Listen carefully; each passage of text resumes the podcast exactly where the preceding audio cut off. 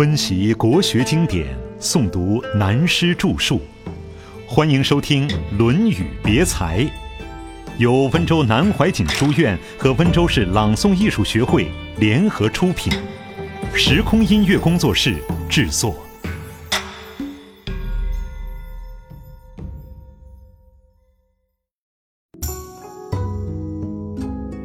精神失落的病态。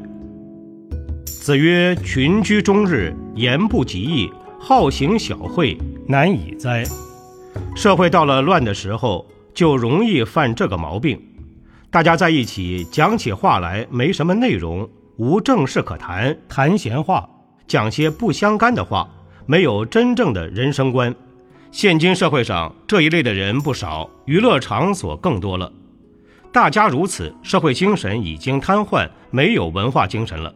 可是更严重的是，好行小惠，喜欢使用小聪明，厉害的很。目前这个社会就是这样，全世界到处都是好行小惠，盛行使用小聪明。孔子只有摇头了，难以哉，叹口气。到了这个样子，还有什么办法可以挽救？在明朝末年，满族入关，顾亭林就引用这两句话批评。明末的社会风气，他说：“南方的知识分子群居终日，言不及义；北方的知识分子饱食终日，无所用心。”现在的一般青年进入社会之后，慢慢的就染上这个习性，不是无所用心，他们所用的心就是孔子这句话：“好行小惠，使小聪明。”没有从大学问、大聪明上着眼。这是时代悲哀，社会的病态。子曰：“君子义以为质，礼以行之，训以出之，信以成之，君子哉。”这是对上面几段话的引申。孔子说，一个真正的知识分子要重视自己人生的责任，注意义、礼、孙、信四个字，本质上要有义。这里的义。一是孟子的观念，义者宜也，也就是适宜、合宜；二是传统的仁义、人格标准；三是指辞章之学、记文之学之外的义理之学。现代所谓哲学的、科学的，也是义理之学，都是探讨人生最高道理、真理。君子义以为志的义，同时也就是义理的义，用它作为本质。表达在外面的行为是礼，有高度文化修养的行为。孙就是训，态度上非常谦虚，不自满，不骄傲，对人对事处处有信，言而有信，自信而信人。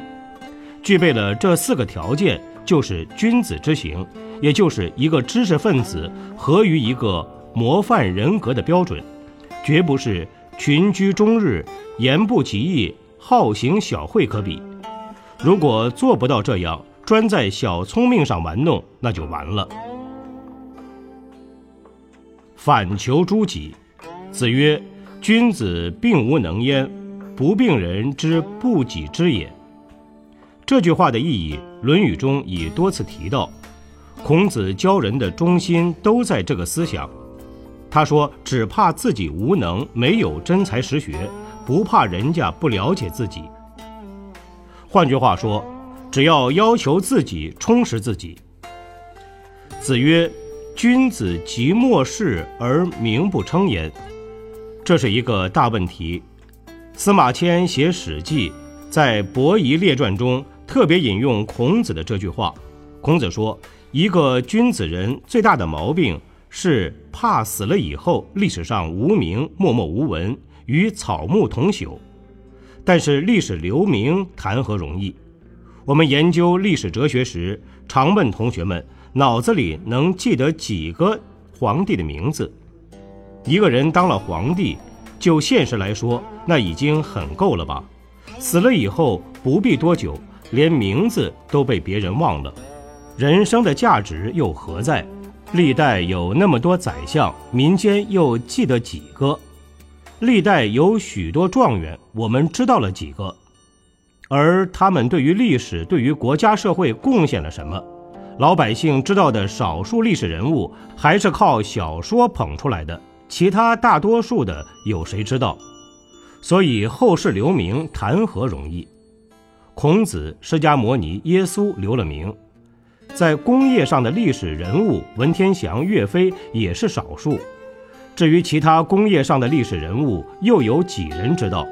从这里看，人生多渺小，在目前很短暂的一段当中去争名，上台去镜头上亮一下有什么用？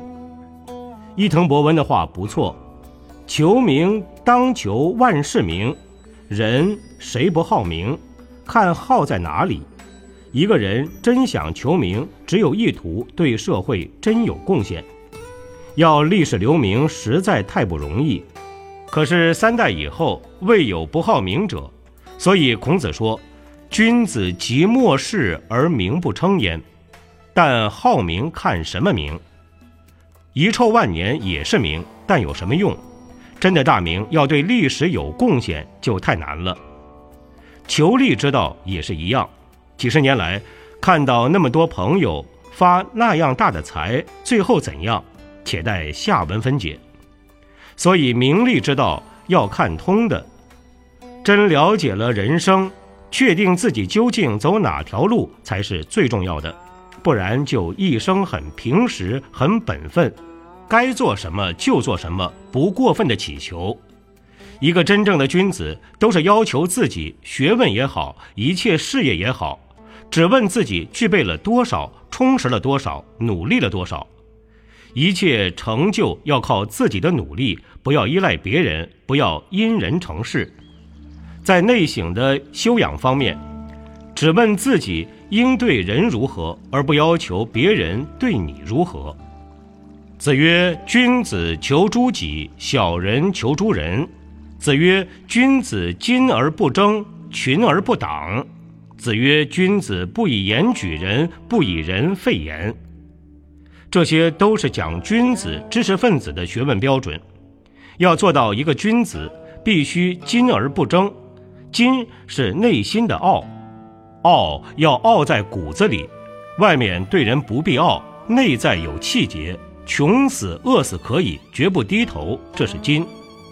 群则是敬业要群，彼此相处融洽，但不营私，不走营私的路，走的是大公之路。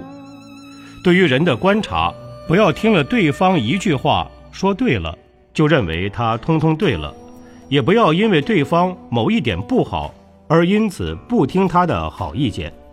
上面这些话都是以“君子即末世而名不称焉”这句话为中心而引申出来的。多为别人想一想。子贡问曰：“有一言而可以终身行之者乎？”子曰：“其恕乎！己所不欲，勿施于人。”子贡问孔子：“人生修养的道理能不能用一句话来概括？”为人处事的道理，不要说的那样多，只要有一个重点，终身都可以照此目标去做的。孔子就讲出这个术道。后世提到孔子教学的精神，每每说儒家忠术之道。后人研究它所包括的内容，术道就是推己及人，替自己想，也替人家想。拿现在的话来说，就是对任何事情要客观。想到我所要的，他也是要的。有人对于一件事情的处理，常会有对人不痛快、不满意的地方。说老实话，假如是自己去处理，不见得比对方好。问题在于我们人类的心里有一个自然的要求，都是要求别人能够很圆满，要求朋友、部下或长官都希望他没有缺点，样样都好。但是不要忘了，对方也是一个人，既然是人，就有缺点。再从心理学上研究，这样希望别人好是绝对的自私，因为所要求对方的圆满无缺点，是以自己的看法和需要为基础。我认为对方的不对处，实际上只是因为违反了我的看法，根据自己的需要或行为产生的观念，才会觉得对方是不对的。社会上都是如此要求别人，尤其是宗教圈子里更严重，政治圈子里也不外此例。一个基督教徒或天主教徒或佛教徒对领导人、牧师、神父或法师们的要求都很严格，因为宗教徒忘记了领导人也是一个人，而认为牧师、神父、法师就是神。这个心理好不好？好。但是要求别人太高了，从这个例子就可知术道之难。后人解释术道，把这个“数”字分开来，解作如心，就是合于我的心，我的心所要的，别人也要；我所想占的利益，别人也想占。我们分一点利益出来给别人，这就是术。觉得别人不对，原谅他一点，也就是术。术道对子贡来说尤其重要，因为他才华很高。孔门弟子中，子贡在事功上的表现不但生意做得好，是工商业的巨子，他在外交政治方面也都是杰出人才。才高的人很容易犯不能饶恕别人的毛病，看到别人的错误会难以容忍，所以孔子对子贡讲这个话更有深切的意义。他答复子贡说：“有一句话可以终身行之而有益，但很难做到的，就是术。己所不欲，勿施于人。这就是术道的注解。”问题又来了，在上论公冶长篇中，我们看到子贡说过：“我不欲人之家诸我也，吾亦欲无家诸人。”子曰：“次也，非尔所及也。”子贡也已经提出他的推己及人之术道。他说：“我不希望别人给我的，同样的，我也不想转嫁给别人。”可见他早已在实行术道。可是，在这里，孔子却说：“子贡啊，这不是你能做到的。”现在，孔子反而教子贡：“己所不欲，勿施于人。”这与子贡的前言又有什么差别？难道孔子老是摆权威？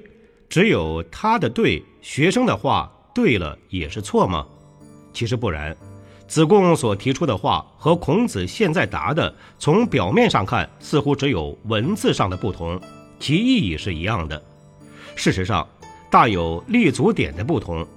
子贡是说，我所不想别人加给我那些不合理的，我也同样的不想加到别人身上。这是以我为中心。我受到了妨害之后，才想到不要同样的找别人的麻烦。现在孔子说的，只要我自己发现不要的，便不要再施给别人。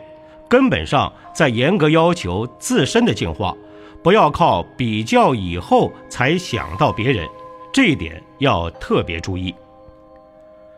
如果把这两节连起来讲，正好互作阐发，那便是子贡曰。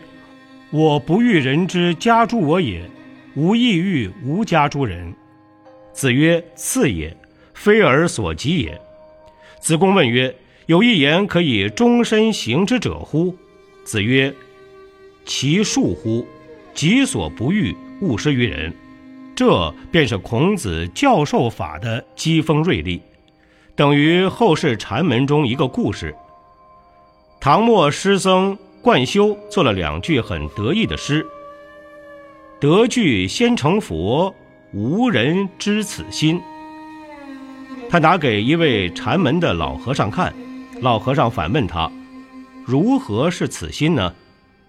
冠休反而答不出来了，老和尚便笑说：“无人知此心。”这段孔子与子贡的对话，便同此一样隽永有味。值得深思反省。站在书呆子的立场，专门研究自己的人生，我认为“己所不欲，勿施于人”这八个字做不到。随时随地，我们会犯违背这八个字的错误。尤其在年轻一辈的团体生活中，就可以看到很多事例。前天就有一个正在服兵役的学生回来说，他三支牙刷、六条短裤都被摸跑了。事实上，自己根本有这些东西，可是就喜欢把别人的摸来，摸到了心里觉得很痛快。这种行为说他是偷吗？不见得那么严重。前天我们的楼梯口的一副门帘不见了，办事的人说被偷了。我说算了，一定是被年轻人摸去了。说他有意偷吗？他没这个意思。说他没有偷吗？年轻人有这种心理，摸来很好玩，很有味道，还在那里称英雄。东西被人摸跑了，心里一定会不高兴。可是自己有机会也会摸人家的。过团体生活的时候，有的人洗了手，本来要在自己的毛巾上擦干净，看见旁边挂了一条，顺手擦在别人的毛巾上。为什么会有这样一个思想行为出来呢？这是小事，不能做到己所不欲，勿施于人。对于大的事，做到我所不要、所不愿承受的事，也不让别人承受，就太伟大了。这个人不是人，是圣人了，太难了。可是做人的存心，必须要向这个方向修养，能不能做到，另当别论。这八个字的修养，要做到很难很难。